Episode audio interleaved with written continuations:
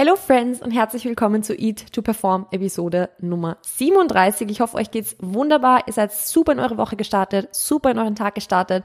Ihr habt die Woche gut überstanden. Das letzte Mal, dass wir uns gehört haben oder dass eine neue Podcast-Episode online kam, ist ja jetzt eine Woche her. Ich habe den letzten Freitag mal ausgesetzt. Vielen lieben Dank an der Stelle für euer Verständnis, dafür, dass ich mir da ähm, ja eine kurze Auszeit gegönnt habe. Ich muss ehrlich sagen, eine Auszeit war es ja nicht, aber ich bin einfach am Tag davor vor dem PC gesessen und irgendwie es kamen einfach keine Worte raus.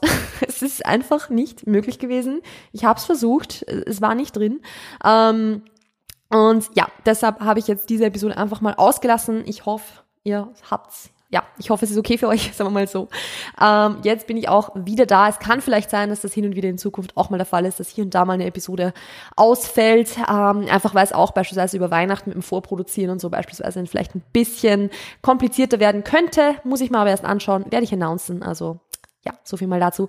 Ähm, ja, aber jetzt sind wir wieder da und ich möchte mit der heutigen Episode so ein kleines Follow-up machen zu dem, was ich letzte Woche schon angesprochen habe. Weil letzte Woche ging es ja so um das Thema Feiertage, so um das Thema Ernährung über die Feiertage, so ein bisschen, ähm, was so Strategien sind, was so Dinge sind, die ihr vielleicht jetzt schon über die gesamte Dezemberzeit, über die Feiertagszeit umsetzen könnt, um dann für Familienessen etc. pp gerüstet zu sein. Heute möchte ich dazu ein Thema ansprechen, was eigentlich gut dazu passt, weil wenn man sich jetzt ein bisschen so auf Instagram umschaut, wenn man sich auf Pinterest umschaut, wenn man generell so den Trend der letzten Jahre verfolgt hat, dann wird man jetzt wieder sehr, sehr viele gesunde Keksrezepte vorgeschlagen bekommen oder es ist, wird einem im Feed wieder angezeigt oder Leute sharen oder ja, was auch immer. Es gibt wieder sehr, sehr viele gesunde Keksrezepte, gesunde Backrezepte oder generell irgendwie so healthified healthified, so Recipes. Und ich habe mir gedacht, ich möchte heute mal eine Episode aufnehmen dazu, weil das einerseits auch in meinem Feed ein paar Mal aufgepoppt ist, das Thema. Also jetzt auf der einen Seite betrachtet, irgendwie schon eh kritisch betrachtet, auf der anderen Seite aber auch die Keksrezepte selbst. Und es wurde auch in Check-ins öfter angesprochen. Also ich habe das in der letzten Woche ein bisschen beobachtet, dass beispielsweise ähm, KundInnen davon berichtet haben, dass sie letztes Jahr da ja, so ein bisschen limitiert waren in ihrem Mindset, dass eben nur gesunde Keksrezepte erlaubt waren, was jetzt dieses Jahr nicht mehr der Fall ist und so weiter und so fort. Also es war so ein, so ein Thema, das jetzt die letzte Woche öfter mal aufgekommen ist und das ich einfach jetzt hier im Podcast mal anspreche, weil vielleicht betrifft es euch auch, beziehungsweise auch heute ist es wieder so eine Episode, die einfach so ein bisschen zum Nachdenken anregen soll, so ein bisschen zum Reflektieren anlegen, anregen soll. Also die dazu da sein soll, dass ihr mal ein bisschen drüber schaut über das, was ihr vielleicht macht und ob das eigentlich so passt oder ob man da vielleicht ein bisschen was verbessern könnte noch oder das Mindset dazu noch ein bisschen verbessern könnt. Ja, also steigen wir mit dem Thema direkt ein. Wie gesagt, es ist ja so ein, so ein Trend geworden, irgendwie alle Rezepte, die es irgendwie auf dieser Welt gibt und die irgendwie äh, unter Anführungszeichen ungesund sind, zu gesundifizieren gibt's, ist das ein Wort, gesünder zu machen quasi. Also austauschen von irgendwelchen Zutaten in Rezepten, um sie gesünder zu machen, um sie fettärmer zu machen, um sie kalorienärmer zu machen, zuckerfrei zu gestalten, Keto, was auch immer. Ähm, und ja, es ist irgendwie so gefühlt so, dass es kein einziges Rezept mehr gibt, das irgendwie davon verschont wurde. Also egal, ob das jetzt Kekse sind, ob das jetzt Kuchen ist, irgendwie Cheesecake-artiges, ob das Pancakes sind mit Proteinpulver, ob das jetzt irgendwie ähm, ja Protein-Cookies in dem Fall sind oder Brownies oder alles Mögliche. Alles, alles Mögliche gibt's jetzt auch in gesünderer, fettärmerer, kalorienärmerer Version. Und das ist ja jetzt so per se mal nicht schlimm, weil es ist absolut nichts Falsches dabei sich zum Beispiel eben in dem Cheesecake oder so ja, sich den einfach ein bisschen macro-friendlier zu gestalten oder ja, da einfach ein bisschen anzupassen, damit es eben an die, sag mal, die, die Gegebenheiten, die man individuell hat, an die Kalorienangaben, die man oder Vorgaben, die man hat, an die, an die, äh, an das, wie sagt man, den, den, den Protein, die Protein Requirements, was ist Requirements auf Deutsch? I'm sorry, I have no idea. Ähm, genau, also quasi diesen, um das an den Intake anzupassen, den man sowieso haben würde. Also von dem her, da ist ja absolut nichts Falsches dran. Das ist vollkommen okay. Aber es kann auch echt ein bisschen problematisch werden. Das kann wirklich problematisch werden, weil wenn man jetzt auf der einen Seite sagt, hey, das ist jetzt einfach um, ja, ein bisschen macro-friendlier zu sein, gut, kann man so stehen lassen, ist in Ordnung. Wenn man es aus gesundheitlichen Gründen ersetzt, also wenn man jetzt sagt zum Beispiel, hey, ähm, für mich, also jetzt auf, auf mein persönliches Beispiel bezogen, ist Weizen jetzt nicht sonderlich gesund, weil ich eine Zöliakie habe und ich eine Autoimmunerkrankung habe, die mich keinen Weizen lassen lässt. Ja, natürlich ist es dann für mich gesund, den Weizen durch irgendeine äh, eine glutenfreie Variante zu ersetzen obviously. Beziehungsweise es ist auch vollkommen okay, das jetzt irgendwie aus ethischen Gründen zu machen, dass man sagt, hey, man isst dann, man lässt das Ei halt weg und ersetzt das durch irgendwas anderes. Also das sind jetzt alles so Themen, auf die möchte ich jetzt hier gar nicht, äh, gar nicht eingehen, weil das ist eh logisch, dass das vollkommen in Ordnung ist.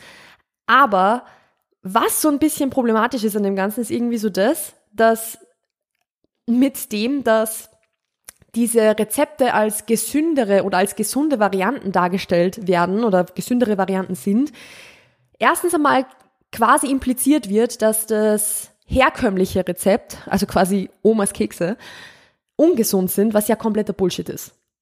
Es ist ja kompletter Blödsinn, dass jetzt diese Kekse irgendwie ungesund werden oder so, weil es nie ein einzelnes Lebensmittel ist, das ungesund ist. Also es ist nie ein einzelnes Lebensmittel ungesund, es ist wenn dann eine gesamte Ernährung ungesund. Aber ob du jetzt, also sagen wir mal so, wenn du jetzt sagen wir mal 90 Prozent super healthy, ausgewogen, nährstoffreich, viel Gemüse, viel Obst, viel Protein, hochwertiges Protein, hochwertige Fette und so weiter isst, dann ist es vollkommen egal. Vollkommen wurscht, ob du jetzt Omas Keks obendrauf noch isst oder ob du einen Healthified Keks obendrauf isst. Es ist sowas von wurscht. Also, es ist nicht ungesund, normale Kekse zu essen. Es ist nicht ungesund, die, das herkömmliche Rezept zu essen. Also schon alleine das, dass es quasi jetzt, dass, dass das gesunde Zimtsterne sind oder gesunde Lebkuchen, impliziert, dass alles andere ungesund ist und das ist Blödsinn. Das ist kompletter Blödsinn, weil da sind wir wieder in diesem Schwarz-Weiß-Denken von eines ist gut, das andere ist böse und deshalb kann ich nur das eine essen und nicht das andere. Und da kommen wir jetzt nämlich zu dem Hauptproblem von dem Ganzen, weil wenn es jetzt nur dieses, okay, die Bezeichnung davon wäre, ja, okay, da lässt sich jetzt streiten drüber, ist vielleicht nicht optimal gewählt, aber das ist ja nicht das Grundproblem. Das Grundproblem ist eher das, dass, dass, dass diese gesünderen Varianten für viele Menschen quasi das Einzige sind, was sie sich erlauben. Dass sie halt sagen, okay, ich kann einen Lebkuchen essen, aber nur, wenn halt statt Zucker Süßstoff drin ist und wenn ähm, statt normalem Mehl Vollkornmehl drin ist, wo sich übrigens auch drüber streiten lässt, ob das jetzt gesünder ist oder nicht, weil so viel gesünder ist Vollkornmehl jetzt nicht als normales Mehl. Das ist aber ein anderes Thema. Ähm, also wenn das Problem dann da ist, dass, oder wenn das Problem das ist, dass für dich die gesünderen, unter Anführungszeichen, Varianten ein Safe Haven sind, wo du dich halt traust, dich aufzuhalten und alles andere off limits ist und alles andere verboten ist, dann ist das ein großes Problem. Wenn du ein schlechtes Gewissen hast, weil du Omas Kekse isst oder wenn du ein schlechtes Gewissen hast, weil du Zimtsterne isst oder weil du eben nicht die gesundifizierte, ich, ich erfinde jetzt dieses Wort einfach für diesen Podcast, ähm, Version von diesem Gebäck oder von diesem Essen ist das ist echt ein Problem, weil da bist du extrem in diesem Schwarz-Weiß-Denken drin. Und genau dieses Schwarz-Weiß-Denken ist dann oft das, was dazu führt, dass du, solange du deine eigenen Kekse und dein eigenes Essen isst, safe bist. Sobald du aber dann beginnst, irgendwas anderes zu essen, irgendetwas, was eigentlich sonst immer verboten ist, da dann nicht mehr aufhören kannst, weil du halt dann diesen, also von diesem Weiß ins Schwarze reingekommen bist und dann einfach nicht mehr aufhören kannst, wo du dann sagst, okay, jetzt ist diese Grenze überschritten von dem, was ich nicht durfte und jetzt ist es auch schon egal. Das ist genau das, wo das herkommt. Genau solche Dinge, dass du dir eben nur dieses, diese gesündere, unter Anführungszeichen, Variante erlaubst, ist so eines dieser, dieser Dinge, wo Overeating dann zum Beispiel unter anderem herkommen kann. Natürlich hat das auch andere Faktoren. Das kann auch sein, weil du vielleicht gewöhnt, also was heißt gewöhnt bist, weil du vielleicht ein emotionaler Esser oder eine emotionale Esserin bist und einen bestimmten, ja, eine bestimmte Emotion dann dieser Trigger war, um zu overeaten. Das kann auch, ja, also es kann natürlich viele Faktoren haben, aber Schwarz-Weiß-Denken ist ein ganz, ganz, ganz großer davon. Oder auch alles oder nichts denken kann man sich so auch denken, dass man sich halt denkt, okay, entweder ähm, ich, ich esse gar nichts von dem ungesunden Zeug auf gut Deutsch oder ich esse alles auf einmal. Und ja, da sind wir halt genau da drin, wo wir eigentlich nicht sein möchten. Und das wird dann auch von dem nochmal ein bisschen verstärkt, dass dadurch, dass du dir super viele Gedanken über das machst, wie du jetzt diese Kekse zubereitest und dass du diese Kekse jetzt irgendwie healthifyst oder dass du dir vielleicht sogar selbst Rezepte zusammenstellst, die dazu führen, dass diese Lebensmittel fettärmer, kalorienärmer, was auch immer sind, machst du dir so viele Gedanken ums Essen, dass du damit deinen Food Focus, der sowieso vielleicht schon hoch ist, noch viel mehr erhöht, erhöhst. Klar, natürlich ist das, dass du einen hohen Food Focus hast, auch die Ursache dafür, dass du dich mit deinem Essen mehr beschäftigst. Also das ist ja, das eine ist ja quasi genau gleich das andere. Das bedingt sich ja gegenseitig. Aber wenn du mit einem hohen Food Focus dann noch beginnst, irgendwie fancy Rezepte für Kekse und Co. zu erstellen, dann wirst du merken, dass das deinen Food Focus nur verschlimmert. Weil natürlich, du kannst dich mit Essen beschäftigen, ohne direkt zu essen. Macht das Sinn? Ich kenne das auch aus meiner eigenen Vergangenheit. Also wenn ihr bei meinem Instagram-Account runterscrollt, werdet ihr genau den Zeitpunkt merken, wo mein Food Focus am höchsten war. Und zwar im Dezember beziehungsweise im Herbst, Winter 2018, wo ich super viele Rezepte geteilt habe und in der Zeit davor. Also ab dem Zeitpunkt, ihr könnt runterscrollen und ihr werdet es sehen, da wo die Rezepte anfangen. Das war die Zeit, wo mein Food Focus am höchsten war. Und ab dem Zeitpunkt, wo mein Food Focus geringer wurde, natürlich mit der Prep war es dann nochmal ein bisschen ein anderes Thema, weil da gab es dann, da hatte ich dann generell anderen Content geshared.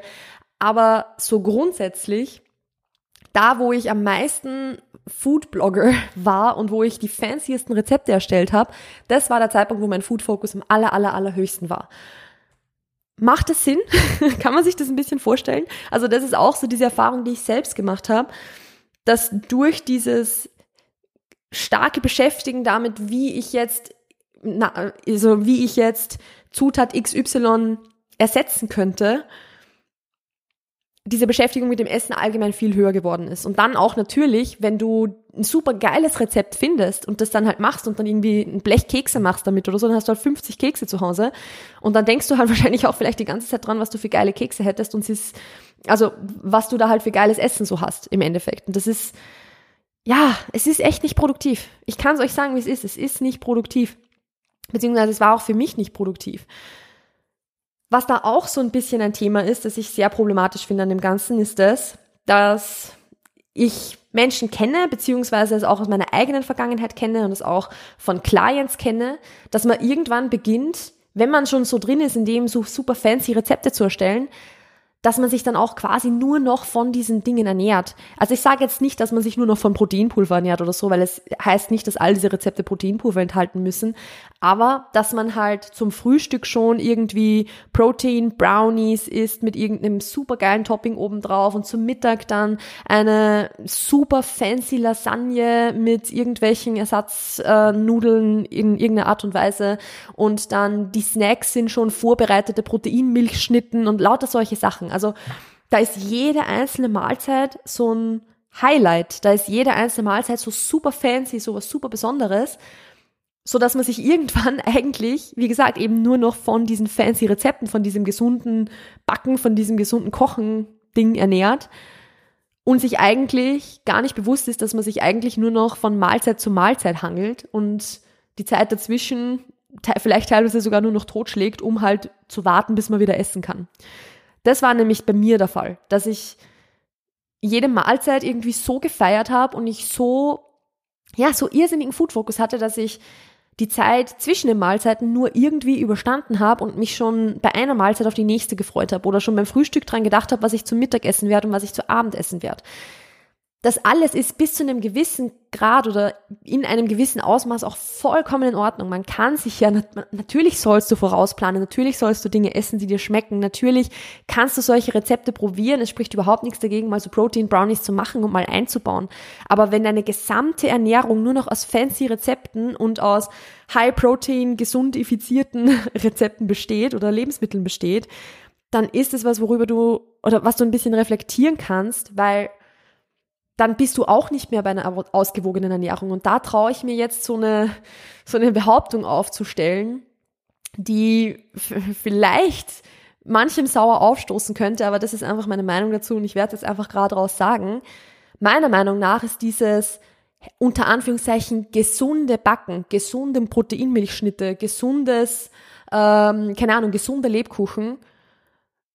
Meiner Meinung nach ist der, das Ziel dahinter eigentlich nicht Gesundheit Es versteckt sich hinter dem, hinter diesem Schleier oder hinter diesem Mantel von Gesundheit. Aber eigentlich geht's nur um fettärmer, kalorienärmer, zuckerfrei, dass es in die Macros passt, dass ich jeden Tag, jede Mahlzeit, die geilste Mahlzeit meines Lebens essen kann. Weil eben, natürlich sind sie viel leichter integrierbar, weil um jetzt ein Vanillekipferl, so ein ganz normales Vanillekipferl zu essen, muss man natürlich jetzt, wenn man Kalorien trackt und das einfach so reinfitten möchte, in Relation mehr Kalorien veranschlagen, als wenn man jetzt irgendwie, ich, ich weiß nicht, wie man ein Low-Fat Vanillekipferl machen würde, aber gibt sicher irgendwie, ähm, als wenn man jetzt so ein Low-Fat, eine Low-Fat-Variante hat. Natürlich ist es in den Alltag schwerer reinzufitten, weil es einfach mehr Kalorien hat. Aber es ist so ein, sage ich jetzt mal, so eine, so eine Excuse fast ein bisschen. Excuse ist das falsche Wort. Das klingt so, so, ab, also so herabwürdigend. Das meine ich damit nicht. Aber es ist so, es versteckt sich einfach so hinter diesem, hinter diesem Mantel von, ich bin ein gesundes Vanillekipferl. Dabei geht es eigentlich nur darum, dass sie halt so fettarm wie möglich sind, damit man im Alltag dann so viel wie möglich davon essen kann. Weil natürlich, wenn es weniger Kalorien hat, kann man unter Anführungszeichen mehr davon essen, um dieselben Kalorien aufzufüllen. Und gerade wenn der Food Focus so hoch ist und wenn sich alles rund ums Essen dreht, ist schon sehr, sehr oft das Goal hinter solchen Rezepten das, dass man so viel wie möglich essen kann. Und das ist ein großes Problem. Das ist wirklich ein großes Problem. Und wie gesagt, ich will da jetzt gar nicht so allgemein sagen, dass es jetzt furchtbar ist, irgendwie, keine Ahnung, Zucker durch Süßstoff zu ersetzen oder so, weil erstens mache ich das beispielsweise im Alltag auch selbst und zweitens habe ich jetzt vor kurzem auch glutenfreien Lebkuchen gemacht, wo ich einfach anstatt ähm, normalen Zucker Süßstoff reingepackt habe, diesen, diesen kristallinen Süßstoff, weil warum nicht?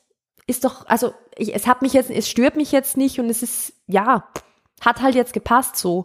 Aber für mich ist da auch jetzt nicht diese Grenze, dass ich nur diesen, also gut, ich muss sagen, jetzt rein aus Gluten, glutenhaltiger Sicht ist es schon so, dass ich tatsächlich nur diesen Lebkuchen essen kann.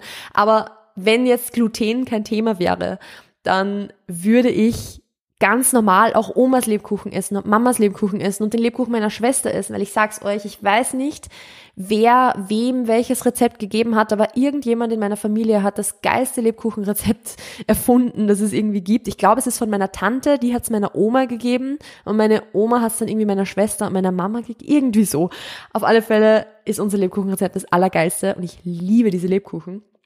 Und ich würde sie, wenn ich könnte, aus gesundheitlicher Sicht, würde ich sie auch essen. Oder habe sie letztes Jahr auch ganz normal gegessen.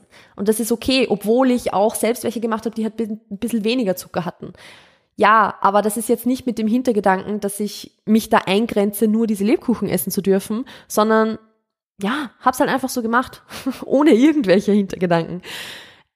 Ich hoffe, dass da irgendwie rauskommt, was ich euch damit sagen möchte. Also, dass wir weg wollen von diesem ja, gesundes Backen, ungesundes Backen oder gut und böse oder irgendwie normale Kekse sind verboten oder sind schlecht und, und ähm, fettarme und zuckerreduzierte Kekse sind gut. Also das lasst euch da bitte nicht blenden von dem, was da auf Social Media so ein bisschen kommuniziert wird, weil die Leute, die, ich, es ist jetzt auch wieder so eine Behauptung, die ich äh, sehr krass aufstelle, aber ich die Leute, die am meisten diese Healthified Recipes in ihrem Feed drin haben, sind meistens auch die mit dem, mit dem höchsten Food Focus.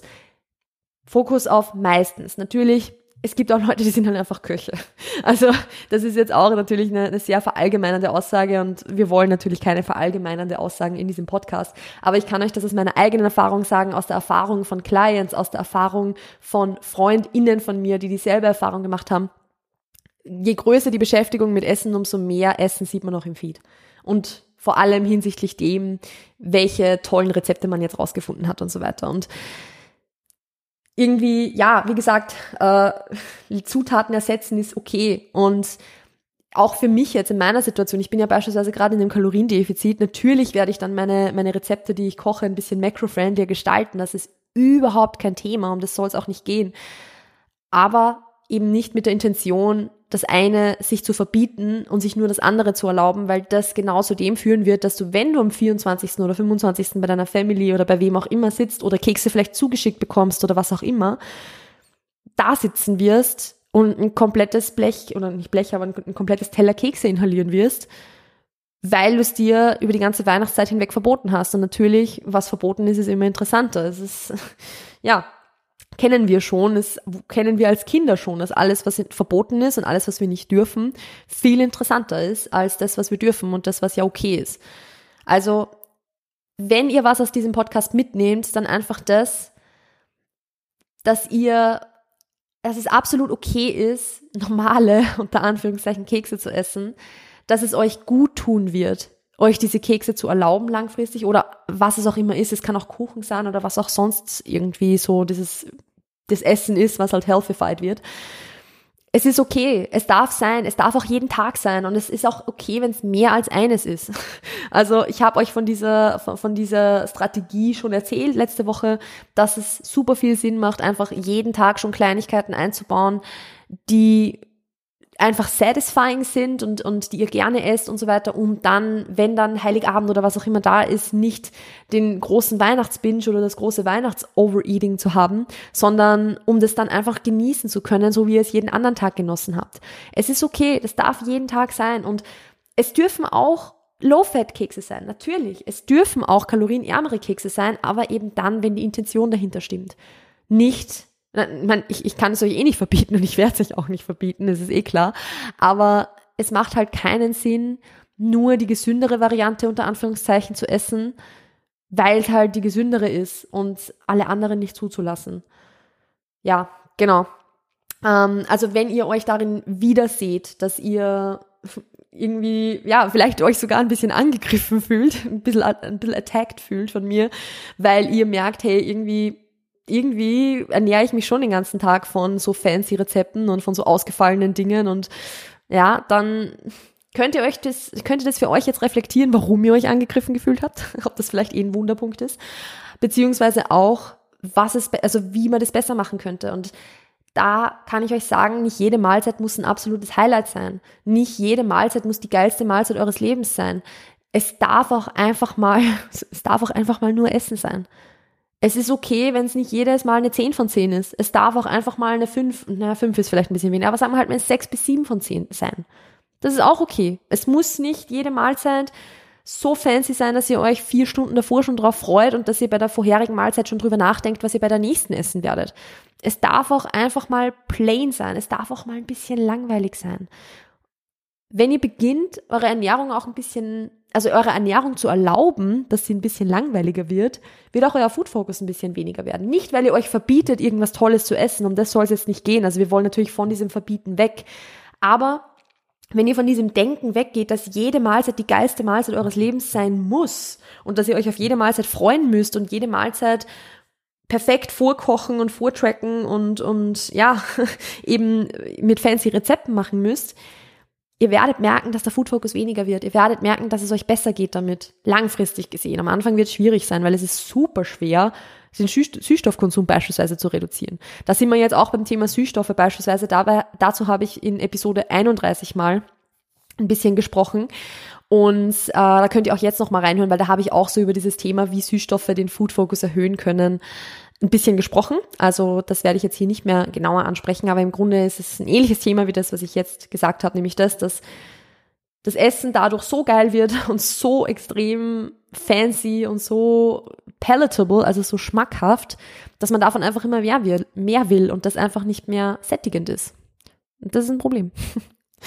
Gut, ich glaube, damit äh, fange ich eh langsam an, mich, mich zu wiederholen, beziehungsweise ich hoffe, dass diese Episode irgendwie Sinn gemacht hat. Ich muss ehrlich gestehen, dass ich ein bisschen aus dem Groove bin. Also ich merke das auch zur Zeit, weil ich ja auf Instagram super, super, super wenig mache, aber ich habe gerade einfach nicht die Kapazitäten dafür, regelmäßig auf Instagram zu posten. Und ich merke das auch da, wenn ich dann mal wieder eine Story mache, dass ich einfach voll verlernt habe, in die Kamera zu sprechen. Oder auch hier habe ich das Gefühl, entweder ich wiederhole mich ständig oder ich bringe einfach keinen anständigen Satz raus. Also ein großes Entschuldigung an der Stelle, falls es irgendwie keinen Sinn gemacht hat, was ich da gerade äh, gesprochen habe. Ich glaube, es ist zumindest ein bisschen was dabei gewesen, wo ihr was mitnehmen könnt draus. Auf jeden Fall würde es mich sehr, sehr, sehr freuen, wenn ihr, wenn ihr diese Episode gehört habt und wenn sie euch gefallen hat, einen Screenshot in eurer Story teilt auf Instagram und mich auch markiert mit @melaniemut beziehungsweise auch auf Apple Podcasts eine Bewertung da lässt mit fünf Sternen oder vielleicht sogar, wenn ihr eine Minute Zeit habt, weil es dauert wirklich nicht länger, auf Apple Podcasts einfach mal ganz runter scrollt und eine also ein Review da lässt. Das heißt, dass ihr einfach ein paar Zeilen schreibt, warum ihr den Podcast feiert, was ihr am Podcast cool findet, weil das ist auch was, was den Apple Podcasts Algorithmus, was dem relativ gut gefällt und was das ein bisschen pusht. Also wir wollen dann natürlich den Podcast bekannter machen, wir wollen ihn größer machen und da hilft halt jede Art von Support. Also an der Stelle vielen lieben Dank dafür, wenn ihr das macht. Ich weiß es unheimlich zu schätzen. Ansonsten kann ich euch auch noch sagen, das habe ich letzte Woche gar nicht announced, aber das kann ich jetzt hier mit reinbringen.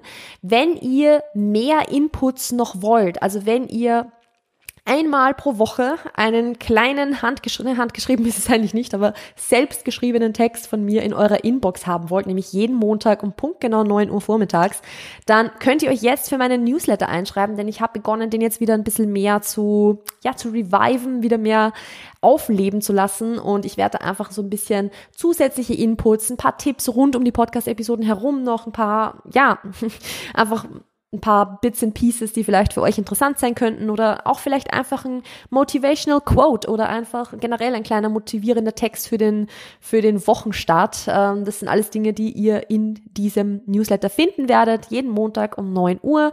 Ihr findet den Link zur Anmeldung in der Beschreibung beziehungsweise in den Show Notes.